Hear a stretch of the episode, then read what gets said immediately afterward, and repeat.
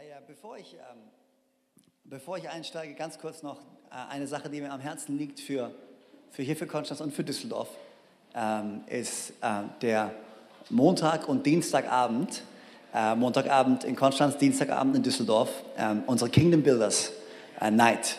Ähm, äh, liegt mir wirklich am Herzen und ich bin extrem dankbar dafür, dass Pastor Gary zugestimmt hat, ähm, da zu bleiben.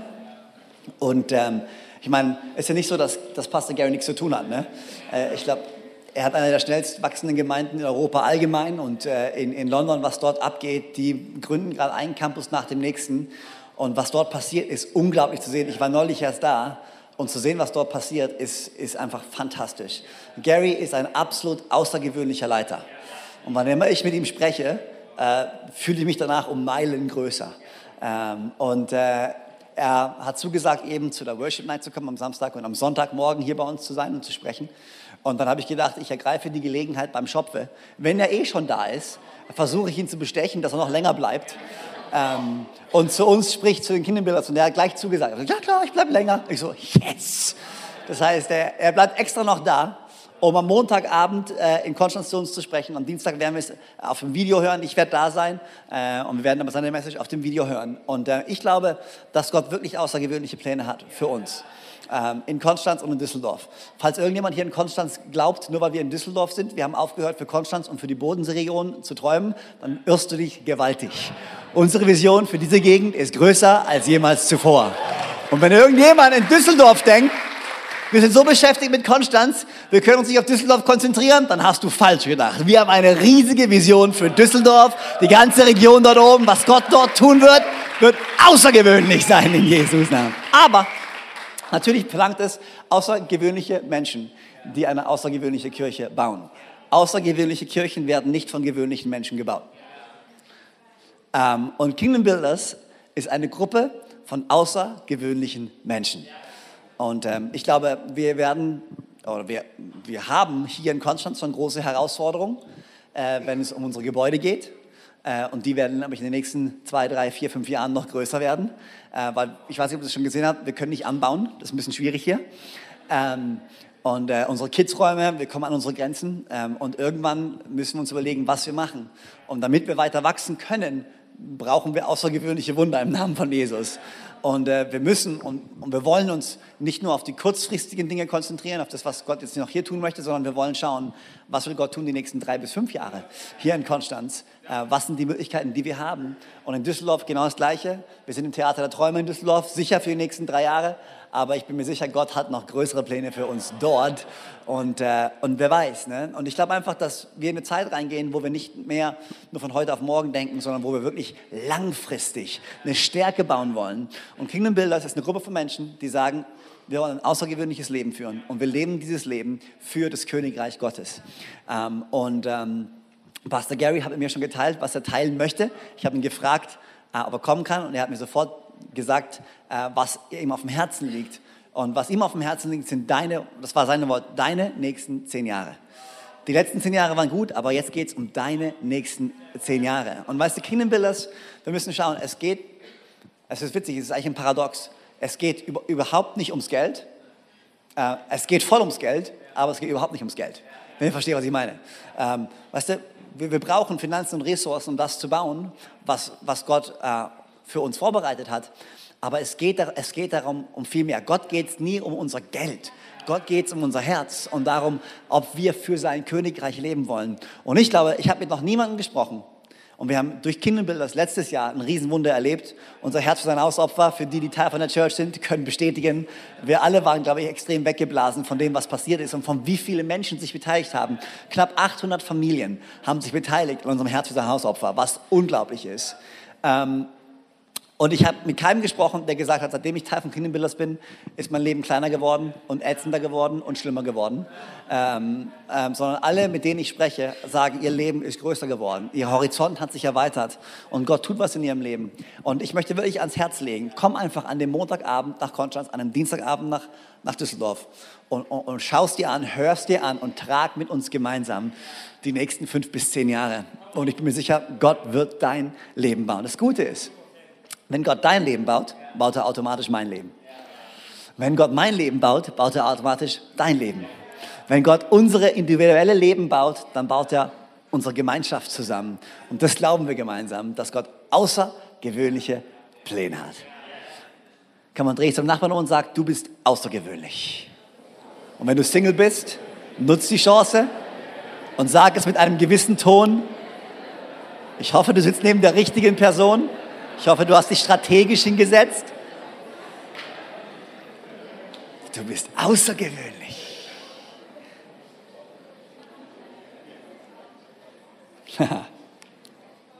Amen? Großartig. Alright, hier in Düsseldorf, äh, hier in Konstanz, hier in Düsseldorf, hier in Konstanz und in Düsseldorf, schlagt eure Bibeln auf. 1. Korinther, Kapitel 3. 1. Korinther, Kapitel 3. Also ich richte mich noch hier ein. Alright. Seid ihr bereit? Habt ihr es gefunden? Habt ihr eure Bibeln dabei? Schreibzeug dabei? Winkt mal mit dem Schreibzeug und der Bibel, falls du weißt, oh, hast du gelogen? Nein, wow, guck mal hier. Meine Güte. Yes, wir sind eine, Bibel, wir sind eine Gemeinde, die die Bibel liebt, richtig? Amen. Ah, ich liebe, das war super, Hammer. Ihr habt mich positiv überrascht. Man. Alright, here we go. 1. Korinther 3, Vers 5 bis 9. Hier steht folgendes. Wer ist denn Apollos? Und wer ist Paulus? Diener sind wir, durch die ihr zum Glauben gekommen seid. Und jeder von uns hat das getan, was der Herr ihm aufgetragen hat. Ich habe gepflanzt, Apollos hat begossen. Gott aber hat das Wachstum geschenkt. Auf wen kommt es denn nun an? Doch nicht auf den, der pflanzt oder auf den, der begießt, sondern auf den, der das Wachstum schenkt. Auf Gott. Und was ist mit dem, der pflanzt? Und was ist mit dem, der begießt? Ihre Aufgaben, so unterschiedlich sie auch sind, dienen demselben Ziel. Und beide werden von Gott ihren Lohn bekommen, den Lohn, der ihrem persönlichen Einsatz entspricht. Es ist also Gottes Werk, an dem wir miteinander arbeiten und ihr seid Gottes Ackerfeld, ihr seid Gottes Bauwerk. Ähm, der Titel von meiner Predigt ist der zweite Teil von der Serie, die ich begonnen habe, vor knapp zwei Wochen, glaube ich, zwei Wochen ist es her.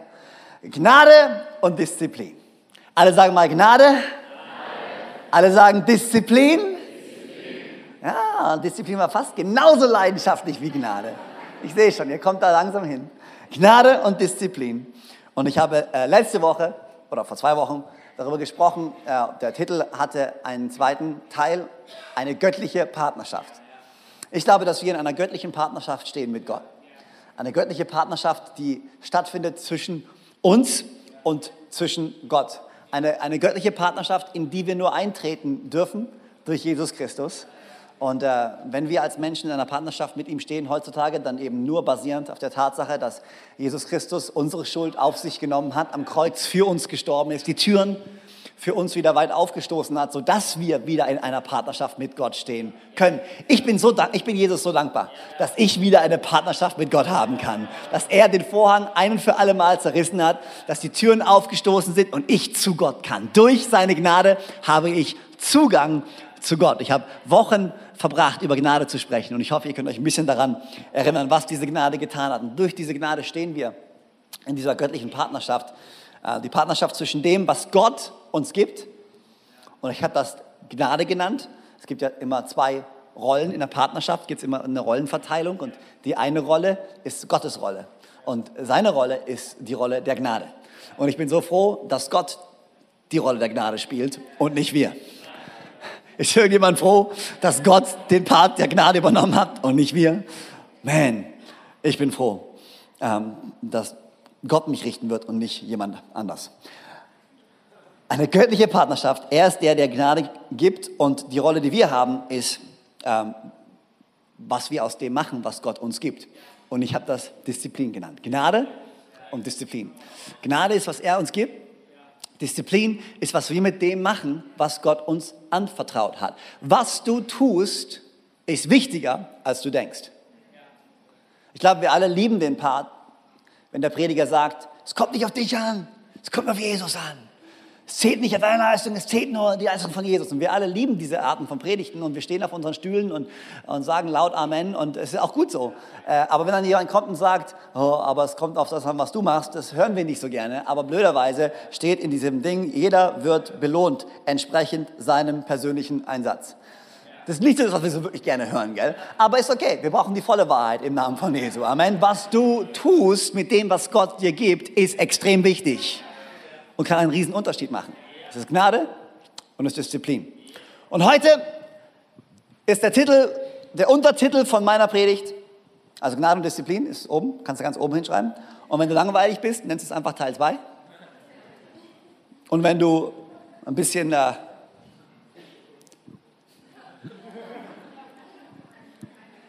jünger bist und äh, was auch immer, äh, kannst du ich habe ich hab noch einen zweiten Titel, der ist auf Englisch, aber nur weil ich es auf Deutsch nicht sagen kann. Ähm, boost your life. Jeder sagt mal Boost. Weiß jeder, was ein Boost ist? Okay, ich erkläre es euch nachher. Boost your life. Boost your life. Ähm, was diese Partnerschaft, in der wir stehen, ist ein andauernder äh, Prozess zwischen uns und Gott. Und in diesem Prozess gibt es verschiedene Dinge, die wir tun müssen. Er ist der, der gibt. Er ist der, der Gaben und Talente gibt. Und äh, lass uns mal ganz kurz näher auf diese beiden Rollen noch mal ganz kurz eingehen, äh, um noch ein bisschen uns daran zu erinnern.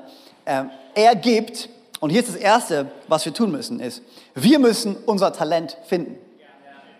Er gibt das Talent, er gibt die Gnadengaben. Die Bibel sagt, dass seine Gnadengaben so reichlich sind und dass er uns segnet mit allerlei Gnadengaben, mit Gaben, mit Talenten, mit allem Möglichen. Er gibt, aber jetzt ist es unsere Herausforderung oder unsere Aufgabe, unser Talent zu finden.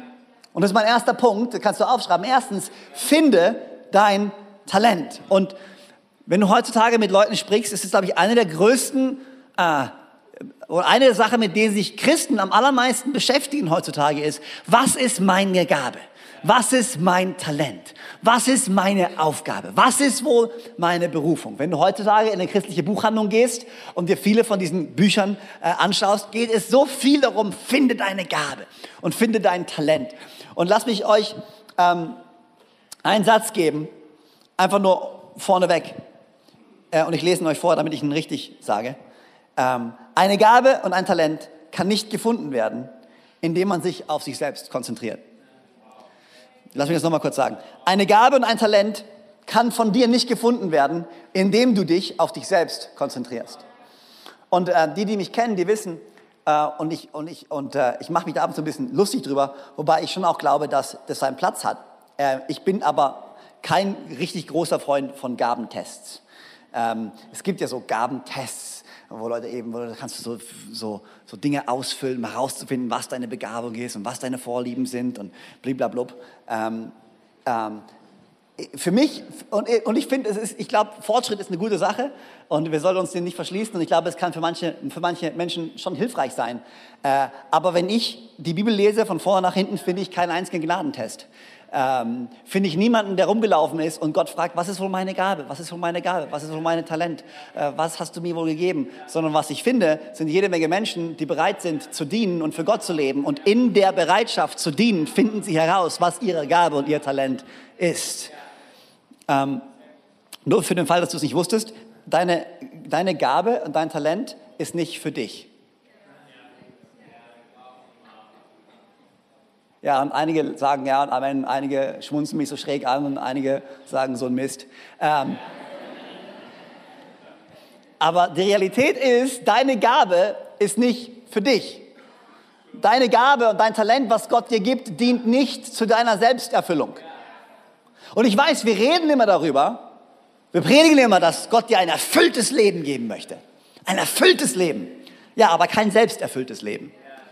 Das ist ein großer Unterschied zwischen einem Leben in Erfüllung und einem selbsterfüllten Leben. Klar, wenn du ein erfülltes Leben führst, von dem ich der festen Überzeugung bin, dass Gott dir geben möchte, dann wirst du nicht irgendwo stehen und sagen, boah, ich habe echt keinen Bock auf mein Leben. Ein erfülltes Leben ist ein Leben, was du genießt, ein Leben, was groß ist, ein Leben, was, was voller Segen ist. Aber es, diese Reise zu diesem erfüllten Leben beginnt nicht hier drin, beginnt nicht, indem du auf dich schaust, sondern beginnt, indem du auf das schaust, was du für andere tun kannst. Wir dienen in einem dienenden Herzen, ein Herz, was auf andere schaut. Wenn du herausfinden willst, was deine Gaben sind, dann musst du an dem Punkt anfangen, wofür deine Gaben sind. 1. Petrus 4, Vers 10 steht, wie jeder eine Gnadengabe empfangen hat, so dient damit einander. Als gute Verwalter der verschiedenartigen Gnade Gottes. In anderen Worten, deine Gaben sind da, um anderen zu dienen. Und wenn du herausfinden willst, was deine Gaben sind, dann fang an, anderen zu dienen und dann wirst du deine Gaben herausfinden. Wenn du wirklich noch rumläufst und sagst, ich habe keine Ahnung, was meine Begabung ist, ich habe keine Ahnung, was mein Talent ist, dann fang einfach an, irgendwo zu dienen. Und ich glaube, wenn du einfach anfängst, irgendwo zu dienen und ein Herz hast, was bereit ist, für andere da zu sein, dann wirst du in diesem Prozess deine Talente und deine Gaben herausfinden. Deswegen liebe ich, und ich entschuldige mich nicht dafür, die Kirche. Ich liebe die Kirche, weil die Kirche ein Ort ist, an dem du anderen Menschen dienen kannst und durch dieses Dienen du herausfinden kannst, was wirklich in dir steckt. Und ich sehe so viele Menschen, die in die Kirche kamen nicht gewusst haben, was ihre Gaben, ihre Talente sind, einfach angefangen haben zu dienen, zu geben, in diesem Dienen und Geben herausgefunden haben, was ihre Gaben, was ihre Talente sind, ihr Leben verknüpft haben mit Gottes übernatürlicher Kraft und auf einmal Gott angefangen hat, ihr Leben zu erfüllen. Nicht nur in der Kirche, Kirche, sondern in der Ehe, in ihren Finanzen. Ihr Leben ist größer geworden, weil sie innerlich vergrößert wurden, weil sie angefangen haben, anderen zu dienen. Es geht um Erfüllung, aber nicht Selbsterfüllung. Und wenn du dir David, zum Beispiel David anschaust, König David, einer der besten, größten Leiter, die diese Welt je gesehen hat. Was hat er gemacht, um sein Talent rauszufinden? Ich glaube nicht, dass er jemals in seinem Leben einen Disktest gemacht hat. Also glaube ich einfach nicht.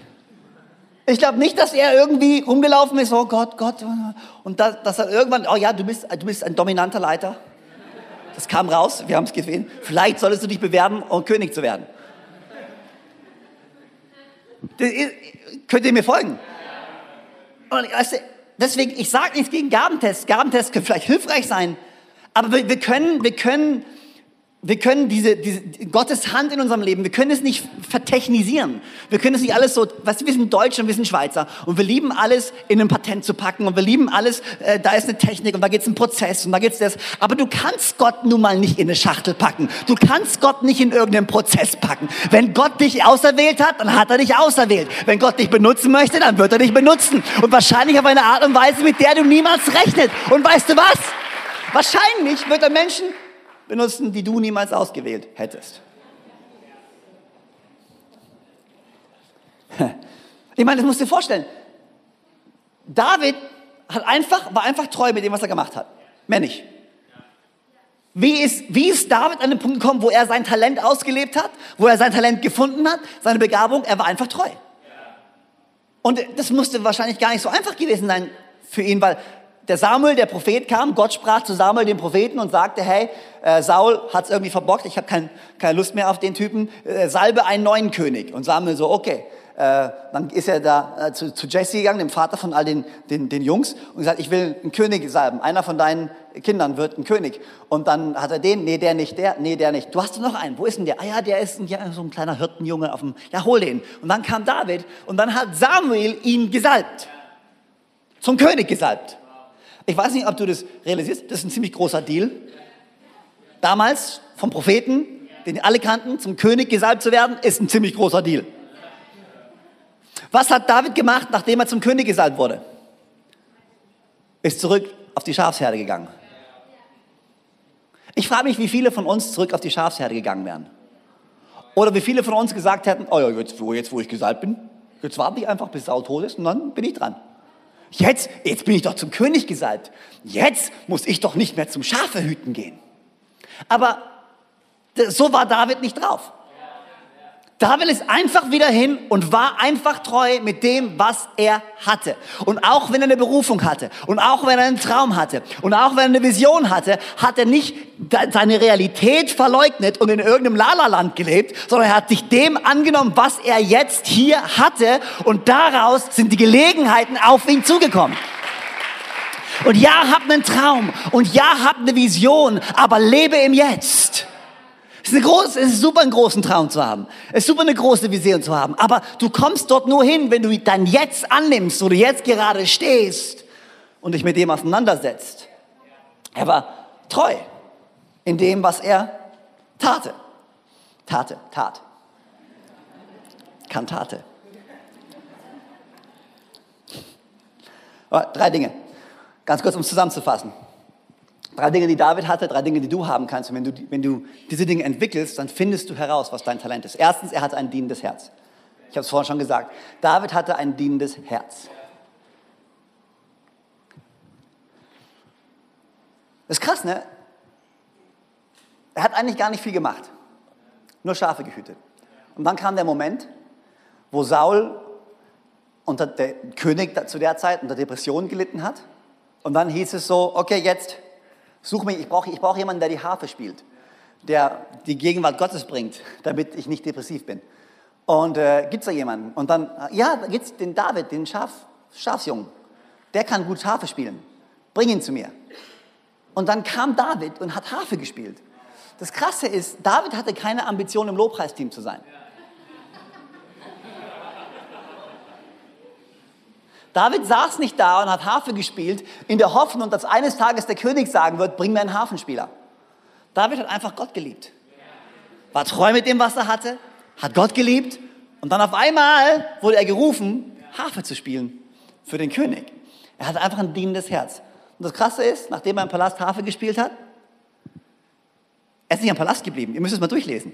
Jedes Mal, nachdem er fertig war mit dem Harfe spielen, ist er zurück auf die Schafsherde gegangen. Der ist gependelt. Er war der erste Berufspendler. Das ist krass. Die Diskrepanz zwischen Schafsherde und Palast ist riesig. Die Diskrepanz, auch der Status von einem Hirten zu jemandem, der zum König kommt, um für ihn zu spielen, ist riesig. Aber er ist nicht im Palast und als er fertig war, hat er sich hingelegt und sagt, jetzt bin ich einen Schritt näher am König. Nee, der ist zurück und war einfach treu mit dem, was er hatte. Ich frage mich, was sind die Dinge in deinem Leben, zu denen du vielleicht zurückgehen musst? Was sind die Sachen in deinem Leben, die du vielleicht hm, liegen hast lassen, weil du gedacht hast, du bist zu groß dafür jetzt. Du hast dich zu weit entwickelt. Das war mal in deinem Leben. Was hast du verlassen, was du vielleicht noch nicht hättest verlassen sollen? Nur ein Gedanke. Zweitens, er orientierte sich nach dem Königreich Gottes. Er hatte einfach, er hat sich einfach entschieden, ich lebe mein Leben nicht für mich selbst, ich lebe mein Leben für Gott und für sein Königreich. Und das Krasse ist, wenn du deine Talente, deine Gaben finden möchtest, dann fang an, Menschen zu dienen und dann hab einfach ein Herz, was für das Königreich Gottes schlägt und was für ihn leben möchte. Und du wirst überrascht sein, wie Gelegenheiten auf dich zukommen. Du schaust dir das Leben von David an nicht einmal hat er die Gelegenheiten gejagt. Jedes Mal haben ihn die Gelegenheiten gejagt.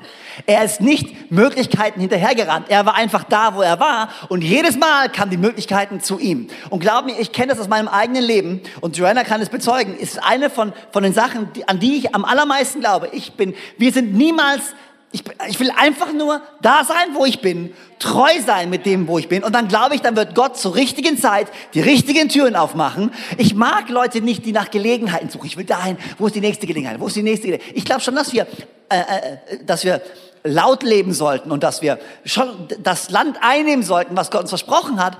Aber, aber wir sollten nicht die, sein, die da eine Möglichkeit sehen, dann da sind. Dann am nächsten Tag da eine Möglichkeit sehen, dann da sind. Am nächsten, da, eine, oh, da ist eine bessere Möglichkeit und dann die, die ist besser die Möglichkeit. Nee, nee, lasst uns doch einfach da sein, wo wir sind und warten, bis die Möglichkeiten zu uns kommen, dass wir uns dann die Möglichkeit aussuchen können, die uns am besten gefällt.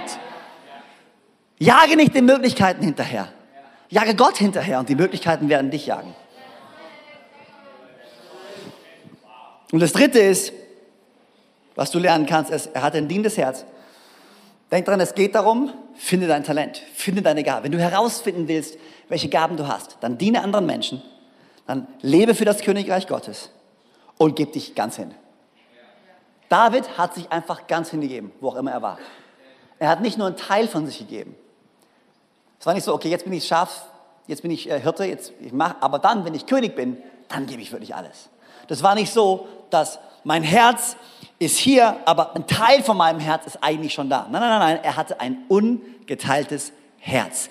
Da, wo er war, da war er mit ganzem Herzen, mit ganzer Seele. Und ich möchte dich ermutigen, sei du da, wo du jetzt, warte nicht auf den Moment, wo dein Traum endlich wahr wird, um Vollgas zu geben. Gib jetzt schon Vollgas, wo auch immer du bist. Egal in welchem Team du dienst, egal in welchem Bereich du bist, egal in welchem Job du gerade bist, egal in welcher Beziehung du gerade stehst. Gib jetzt dein Bestes. Warte nicht auf den nächstbesten. Warte nicht auf den nächsten Job, auf die nächste Beförderung. Gib jetzt dein Bestes. Gib jetzt dein Alles. Und dann kannst du wirklich herausfinden, was Gott in dein Leben gesteckt hat. Amen. Oh, das ist der erste. Du musst dein Talent herausfinden. Und wie gesagt, das tust du nicht, indem du auf dich schaust, sondern indem du auf andere schaust. Zweitens, entwickle deine Fähigkeiten. Also finde die Gnade heraus. Und zweitens, entwickle deine Fähigkeiten. Das ist das, was ich Disziplin nenne. Das ist dieser zweite Schritt. Ja, ich finde heraus die Gaben und die Talente, aber das zweite ist, ich bin diszipliniert genug, um an meinen Fähigkeiten zu arbeiten. Weil, wenn ich nicht an meinen Fähigkeiten arbeite, werde ich irgendwann mein Limit erreichen. Wenn ich mich nur auf das verlasse, was Gott mir gegeben hat, aber nicht bereit bin, meinen Teil hinzuzufügen, dann werde ich irgendwann die Decke erreichen. Dann ist irgendwann vorbei. Wenn ich nicht bereit bin, mein Potenzial zu entwickeln und mich zu investieren in meine Gaben und Talente, dann werde ich mein Potenzial irgendwann deckeln. Okay, was hat Gott dir gegeben? Und jetzt, was kannst du tun, um dich, äh, um zu wachsen? Und ich glaube, ähm, was ich hier, den Satz, den ich hier hingeschrieben habe, ist eine persönliche Verpflichtung zu stetigem Wachstum. Wenn du deine Fähigkeiten äh, entwickeln möchtest, wenn du ein diszipliniertes Leben führen möchtest, dann brauchst du diese stetige Verpflichtung, wachsen zu wollen. Dieses stetige, weißt du was, ich bin, dieses stetige nicht, äh, und das ist, glaube ich, eine feine Linie zwischen unzufrieden sein. Äh, nicht, nicht, nicht im schlechten Sinne unzufrieden sein, aber sich nicht zufrieden geben mit dem, wo du jetzt gerade bist. Ich glaube, wir sollten immer dankbar sein für das, was wir haben. Wir sollten nie undankbar sein. Und ich glaube, das ist eine feine Linie manchmal, wenn wir, weißt du, ich, für mich persönlich ist es manchmal eine feine, eine, ein feiner Grad, auf dem ich mich bewege. Äh, weil ich gebe mich eigentlich un, höchst ungern zufrieden mit dem, was ich habe. Ich, bin, ich, bin, äh, ich, ich mag Wettbewerb und ich, und ich mag Frucht und ich mag besser äh, zu sein im FIFA als Jan Kohler.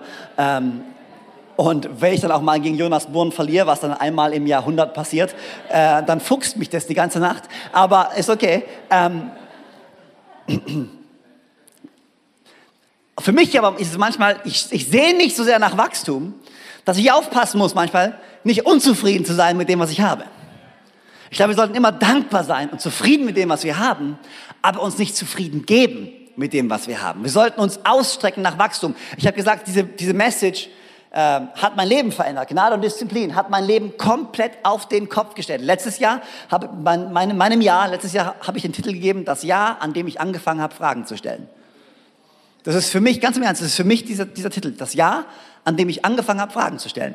Weil ich glaube, so oft haben wir so viele tote Winkel in unserem Leben, so viel unentdecktes Potenzial, was wir gar nicht realisiert haben, weil wir einfach keine Fragen gestellt haben. Weil wir einfach Dinge für so angenommen haben, wie sie sind und nicht mal eine Frage gestellt haben, ist da eigentlich was anderes möglich? Könnte man das auch anders machen? Gibt es da andere Möglichkeiten? Und ich will dich einfach dazu ermutigen, wenn du ein Mensch bist, der seine Fähigkeiten erweitern möchte, dann sei jemand, der, der, der weit blickt, der Fragen stellt, der, der das Normale herausfordert und sagt, da gibt es doch bestimmt noch einen anderen Weg. So witzig, wenn du, wenn du äh, mit Leuten sprichst, sei es mit, mit, einer Firma und du willst ein Angebot einholen oder äh, du buchst ein Ticket, was auch immer du machst, da geht es immer so die erste Antwort, nö, das ist so, das ist so. Und ich bin jemand, der, wenn, wenn mir jemand was sagt, es ist so, bin ich eigentlich eher einer, der was annimmt. Ich bin nicht so der Falscher. Aber manchmal glaube ich, ist es gut, den Standard herauszufordern und nicht gleich das erste Angebot anzunehmen, sondern so, ey, da ist doch bestimmt noch was möglich. Da, da geht doch noch was. Da geht doch bestimmt einen anderen Weg. Ich frage mich, was für Dinge in deinem Leben du auf eine bestimmte Art und Weise tust, wo es vielleicht eventuell doch einen anderen Weg geben würde, wie du es anders machen könntest, wie du es effektiver machen könntest. Ich glaube, es ist wichtig, dass du, ähm, dass du immer diese Verpflichtung hast, zu wachsen. Und zwar nicht indem du auf das schaust, was du mal sein willst, sondern ich glaube vielmehr, indem du dich auseinandersetzt mit dem, was du jetzt gerade hast. Wie kannst du deine Fähigkeiten am besten zum Wachsen bringen? Indem du dich auseinandersetzt mit dem, was du jetzt gerade hast. David hat gelernt und hat seine Fähigkeiten geschliffen, indem er seine Umstände ergriffen hat. Und voll und ganz in diesem Umstand, er war Hirte, und er hat als Hirte gearbeitet und er hat nicht gesagt, ja, wenn ich dann König bin, dann gebe ich alles. Nein, nein, er hat sich mit diesem, mit diesem, was er jetzt gerade hatte, auseinandergesetzt und hat sein Bestes gegeben und in diesem Prozess hat er seine Fähigkeiten geschliffen. Weißt du, wenn du das große Einmal-Eins lernen willst, dann musst du erst das kleine Einmal-Eins beherrschen. Und wenn du im kleinen Einmal-Eins bist, dann, dann versuch nicht das kleine Einmal-Eins zu übergeben, damit du ins Große kommst. Nein, ergreife das kleine Einmal-Eins, weil du da viele Dinge lernen wirst. Ich weiß keine Ahnung, warum ich Mathe benutze schon wieder als irgendwelche, weil nicht, dass ich das irgendwie könnte. Aber was ich damit meine, so oft versuchen wir Abkürzungen zu nehmen. Abkürzungen helfen dir nicht, deine Fähigkeiten zu schleifen. Der lange Weg ist der Weg, wo du geschliffen wirst, wo du heranreifst, wo du wächst, okay? Also entwickle deine Fähigkeiten. Zwei Dinge, die David gemacht hat. Erstens, ich habe schon gesagt, er hat sich mit dem auseinandergesetzt, was er gerade hatte. Er hat sich nicht gewünscht, woanders zu sein. Und das Zweite, er hat einfach, er, er, er ist einfach seinem Herz gefolgt. Wie ich es gerade eben schon gesagt habe, ich glaube, er hat, er hat sich nicht bewerben wollen um eine Stelle im Lobpreisteam. Aber warum war er so ein guter Hafenspieler? Der war doch eigentlich bloß Hirte. Warum hat er Harfe gespielt? Wahrscheinlich, weil er Lust drauf hatte. Wahrscheinlich, weil es in seinem Herzen war. Wahrscheinlich, weil er Gott einfach anbeten wollte. Und ich frage mich, welche Dinge du in deinem Leben ignorierst und du nicht tust, weil du denkst, ja gut, das lohnt sich gar nicht, weil ich werde ja eh nie. Zum, also ist ein blödes Beispiel, ich nehme es einfach nur als Beispiel gerade, okay? Ähm, wenn du sagst, oh, ich würde gerne Klavier spielen und dann sagst du, ja, aber ich bin eh nicht gut genug, um Klavier zu spielen. Ich werde es nie schaffen ins Lobpreisteam ja, willst du nur Klavier spielen, um ins Lobpreisteam zu gehen oder willst du Klavier spielen einfach nur, weil du Spaß dran hast? Und ich frage mich, wie viele Sachen du nicht machst, einfach weil du glaubst, irgendeinem Standard nicht zu genügen. Warum machst du es nicht einfach für dich und machst es einfach für Gott und machst es einfach, weil es in deinem Herzen ist zu tun? David hat nicht damit gerechnet, Hafenspieler für den König zu werden. Er hat es einfach getan, weil er es geliebt hat, Gott anzubeten, weil er es geliebt hat zu spielen. Und dann hat er auf einmal gesagt, hey, cool, das kann er auch noch. Fantastisch. Die Leute, die Erfolg haben in ihrem Leben, ist, ist erstaunlich zu sehen, wie viele Interessen sie haben und wie viele Fähigkeiten sie haben. Warum? Weil sie einfach das tun, was in ihrem Herzen ist. Come on, was ignorierst du schon so lange in deinem Leben? Was hast du noch nicht angepackt in deinem Leben? Weil du denkst, du bist nicht gut genug, weil du denkst, du wirst den Standard eh nie erreichen. Mach's doch einfach. Genieß doch dein Leben. Wenn es dir Spaß macht, dann mach's. Wenn du Sport machen willst, mach Sport. Wenn du ein Instrument lernen willst, lern ein Instrument. Wenn du eine Sprache lernen willst, lerne eine Sprache. Mach doch, mach, mach was. Erweitere deinen Horizont. Und wer weiß, wozu Gott es benutzen kann. David konnte auf einmal den König dienen. Ich glaube nicht, dass er damit gerechnet hat. Der war einfach nur Hirte. Aber er hat das getan, was in seinem Herzen war. Und das Zweite, was er hatte, war konstant, oder das Dritte, sorry, Konstanz und Ausdauer. Ich glaube, es ist bestimmt nicht einfach, vom Palast zurück zum Hirtendienst zu gehen. Kolosser 1, Vers 11. Er, dem alle Macht, über Herrlich, oh, alle Macht und Herrlichkeit gehört, Entschuldigung, wird euch mit der ganzen Kraft ausrüsten, die ihr braucht, um in jeder Situation standhaft und geduldig zu bleiben. Hm. Ich glaube, manchmal braucht es einfach Konstanz und Ausdauer. Sei einfach der, der am längsten da bleibt. Du mir ernst? Die Leute, die es am meisten, am, am, am weitesten im Leben bringen, sind einfach die, die einfach nicht weggehen. Sind einfach die, die da bleiben. Du musst echt nicht viel machen, einfach nur kommen. Das ist die Geschichte meines Lebens. Ganz ehrlich. Und ich weiß, viele lachen, aber glaub mir, es ist echt so. Ich, ich, ich komme einfach immer und ich gehe einfach nicht weg. Und ich weiß, manche Leute nervt's. Und vielleicht bist du einer von denen, der hofft, dass eines Tages Freimut und Gender endlich weggehen und jemand anders Pastor wird. Du hast dich geschnitten. Ich, ich komme einfach. Ich bin einfach immer da und ich werde immer da bleiben. Punkt. Das ist einfach die Geschichte, das ist die Story meines Lebens. Ich werde immer kommen. Ich werde immer da sein. Und wenn es dich nervt, hast du Pech gehabt. aber, aber ganz im Ernst, ich, weißt du, ich habe die Geschichte schon ein paar Mal erzählt, aber ich erzähle trotzdem nochmal. Ähm, ich glaube, wenn wirklich, wenn du vor 10, 11, 12 Jahren ans Hillsong College gekommen wirst, Joanna und ich haben beide am Hillsong College studiert in Sydney. Und ich glaube, wenn du ans College gekommen wärst und gesucht hättest nach jemandem, der mal eine, eine, eine Hillsong Church leitet, ein, eine, eine, ein, ein Lead-Pastor wird von einer Hillsong Church, äh, hättest du, ich wette mit dir, 100 Prozent, frag meine Frau, sie wird es bestätigen. Na, meine Frau vielleicht nicht, weil sie mich liebt. Äh, aber, aber, ich glaube, die wenigsten Leute hätten mich ausgewählt. Also ich hätte mich bestimmt nicht ausgewählt, das weiß ich. Aber ich war nicht, weißt du, wenn du, wenn du eine Gruppe von Menschen hast, gibt es immer die Paar, die, die so rausstechen. Es gibt immer so ein paar, die so. Ich war nie einer von denen. Ich war einfach immer nur da. Das Gute war nur, als alle anderen weg waren, war ich halt immer noch da. Und als dann die Frage kam, wer soll Hillsong, Hillsong Germany leiten? Ja gut, der ist der Einzige, der übrig ist. Dann nehmen wir halt ihn. Story of my life.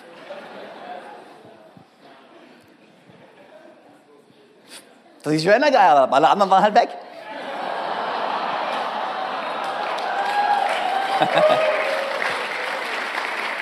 Ich bin einfach länger geblieben als alle anderen.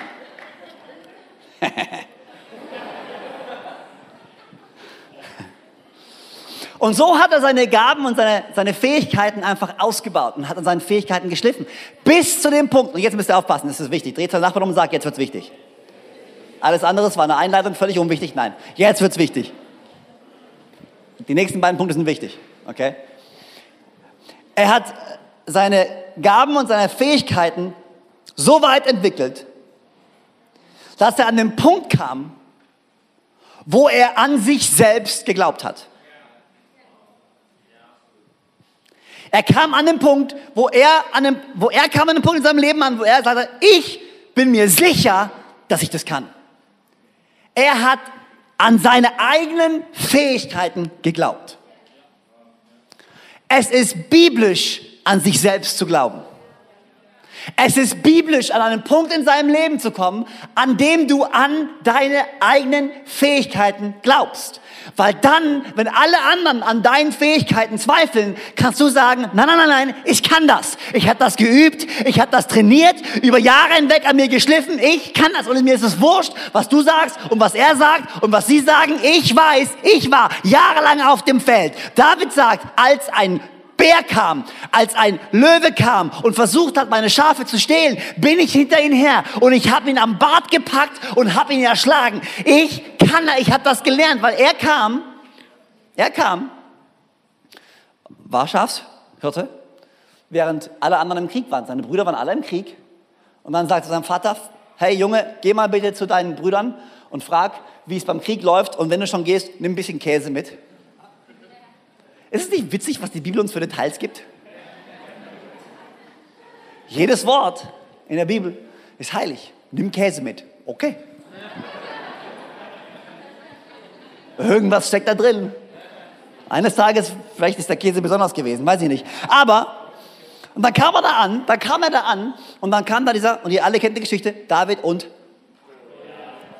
Danke. Äh, und dann, und dann, kam dieser Philister und hat die alle beschimpft. Und, und der David stand da und dachte sich, hä?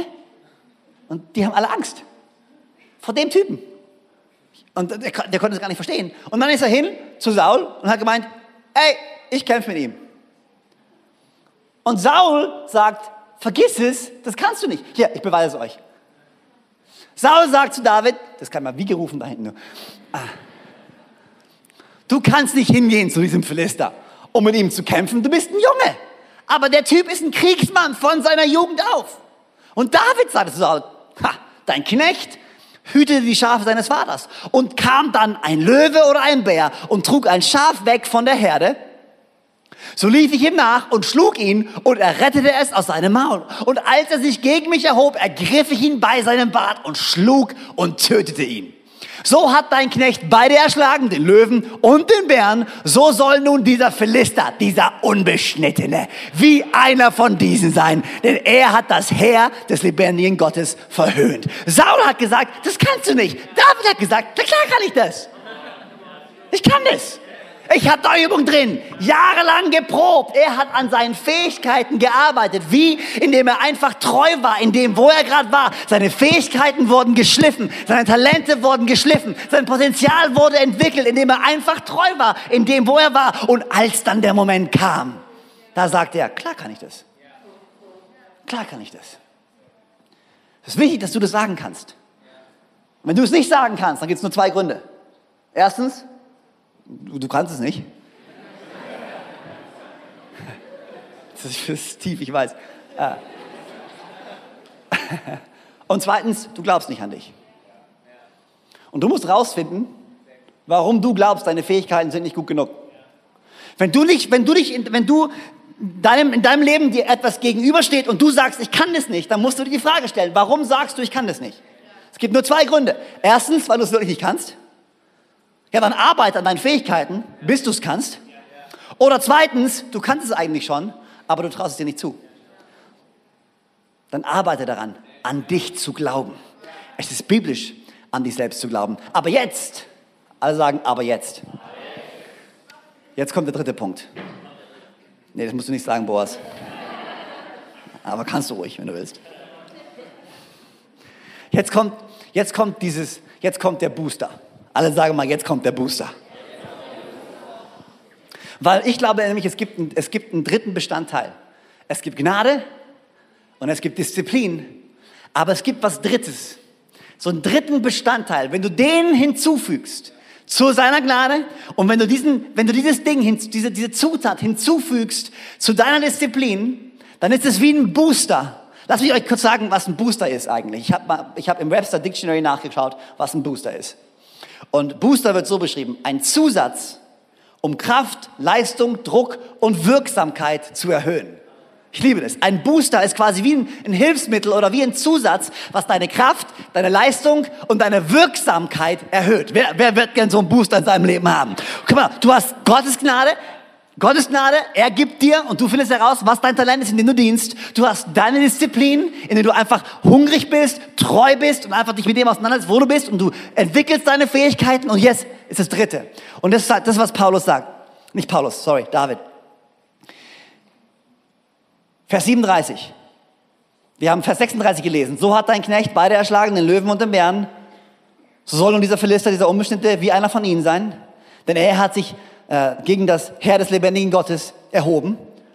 Und Vers 37 sagt David folgendes. Denn der Herr, der mich von den Löwen und Bären errettet hat, der wird mich auch von diesem Philister retten.